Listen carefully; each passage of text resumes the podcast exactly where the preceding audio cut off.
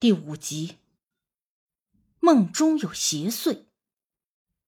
一日，我醒来后想起昨夜发生的事儿，心中诸多疑惑：纸人为何会飞起来？那一阵旋风又是怎么回事？我立刻追问大姑。大姑说，昨晚她用银针封住了王秀芝的窍穴，使那长虫误认为她已经死了，迫使她离开了王秀芝的肉身。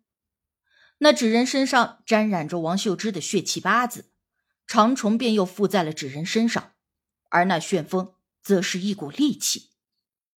因为纸人只是障眼法，长虫很快就会发觉被骗，需趁他发现之前，将其扔进做了手脚的大火中烧死。期间因为戾气太重，大姑无法冲破，而十指连心，所以割破了自己的手掌。以心血冲破利器，拉出了纸人，将其扔进火堆中。事情的过程说起来简单，但是当时若有稍许的差错，不但王秀芝，就连大姑也会性命堪忧。我想了想，又问道：“为什么不直接封住王秀芝的窍穴，不就省了诸多麻烦？”大姑摇头说：“呀，那是迫于无奈。”若有其他法子，万不会那么做了。而我问其原因时，大姑则显得忌讳陌生，闭口不谈。后来，大姑说王秀芝已经没事儿了，只是折腾的体弱，要休息个把日子。而她身上的那条长虫也已经被破，今后再没有机会去祸害人了。说起这个，大姑又皱着眉头，深深的叹了一口气，面有愁容。我不解，问原因。大姑默了半晌，才开口。她说：“杀人杀鬼的罪孽都是一样重的。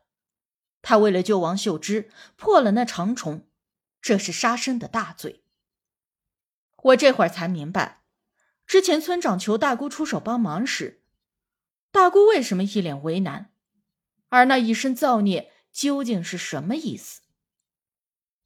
但还有一事更奇怪，为什么这件事从头至尾都没见大姑请仙家附身相助？我问出心中的疑惑，大姑说这件事儿仙家不会出手，王秀芝本就有错在先，仙家自不会为了她再犯杀生的重罪。我听了因由，不免为大姑抱不平，问她为啥当初不直接拒绝了村长。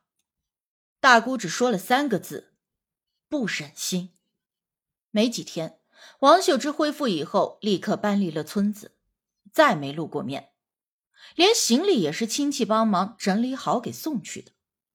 许是那两天他光着身子闹得全村皆知，没脸面继续留在村里，也或许因为这件事而留下了心理阴影，不愿继续触景生步。总之那天之后。我就再也没有见过王秀芝了。虽然大姑为了救王秀芝而惹了恶果在身，但也并非全无好处。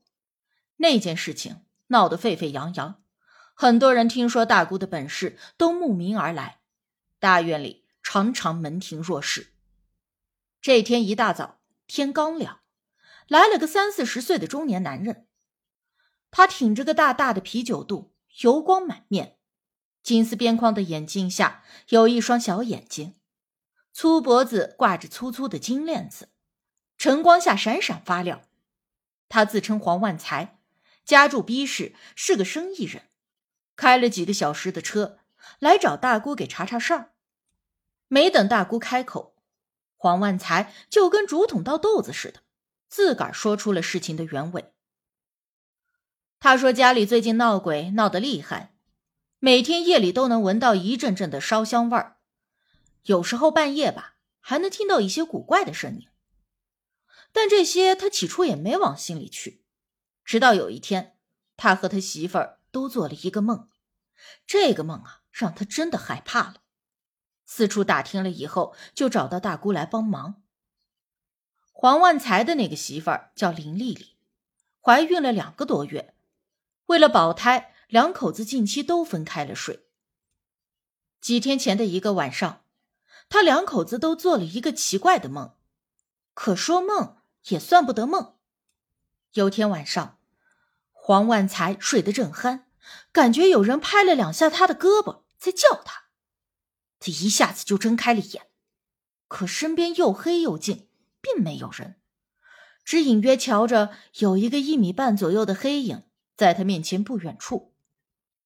黄万才愣了一下，很快就想起来那是什么东西。林丽丽是个造型师，平时会用假头模特在架子上练习发型。当时心里还抱怨媳妇儿，用完的东西也不知道收起来。看了眼时间，才三点多一点，就翻个身继续睡了。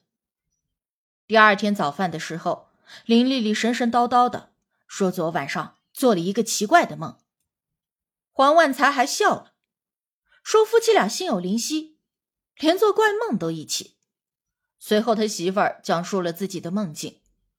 同样的，就在昨夜，林丽丽在梦里看到有一个人坐在她的床尾。黑黑瘦瘦的，像是一个身形佝偻的老头，但是看不清脸面。当时的他也没觉得害怕，只是问那人是谁，为什么坐在他床上。但问了几遍，那人就是不动，也不说话。林丽丽觉得奇怪，梦里就叫她老公，说：“老公啊，你快来看看，这谁坐在我床上？”而他这么一叫，那黑影立刻就不见了。随着黑影消失，林丽丽也从梦中醒了过来，下意识的看了一眼手机，才三点多一点迷迷糊糊的又继续睡着了。当时夜里没多想，醒来才越来越觉得这梦古怪，所以说给黄万才听。黄万才听完，立刻扔下了手里的筷子，跑回客厅，并没有看到假头模特。回头就问林丽丽，是不是一早把假头模特收起来了？而林丽丽说，那东西一直在杂物房里，他已经好些天都没拿出来了。黄万才的脸一下子就白了。如果不是那假头模特，那他昨晚看到的黑瘦的影子是什么东西？说到这里，黄万才的额头上全都是汗。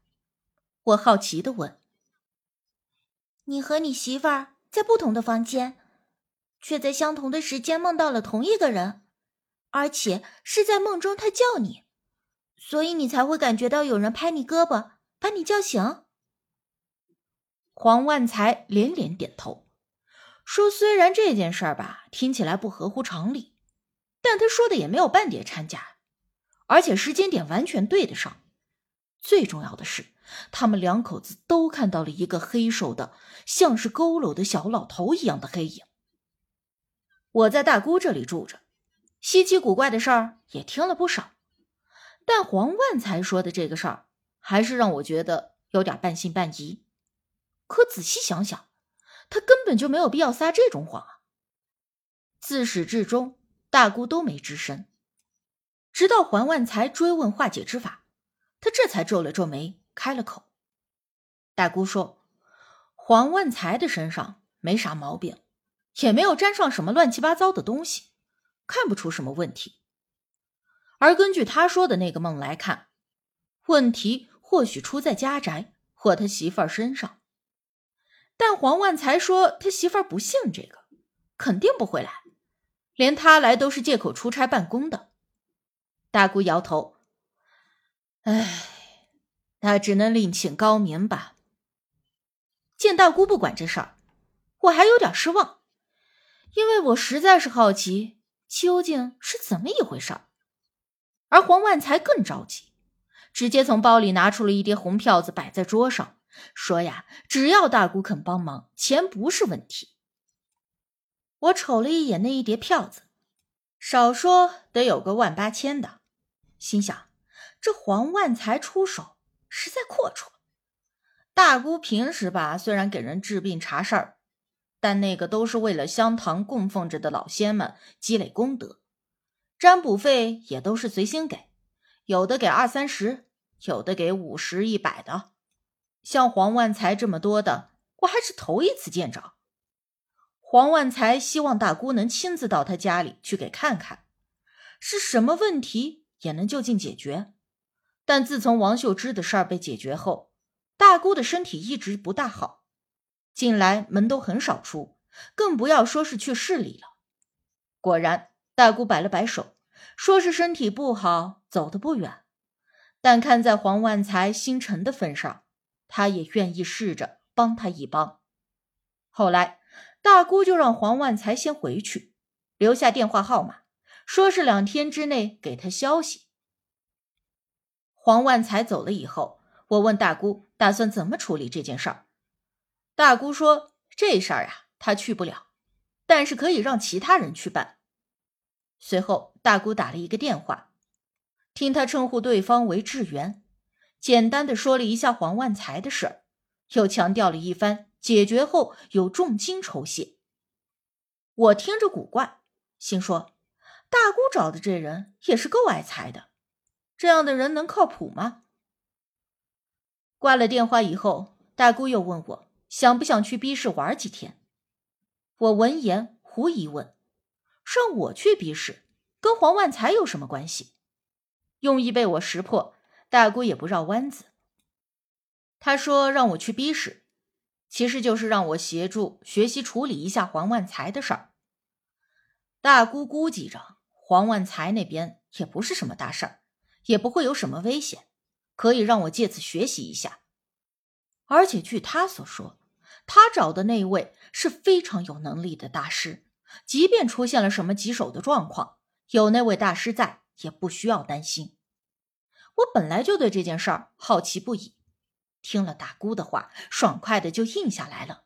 对可能会发生的事情，既兴奋又紧张。只是当时的我并不清楚。这件事对我的人生会造成那么大的影响。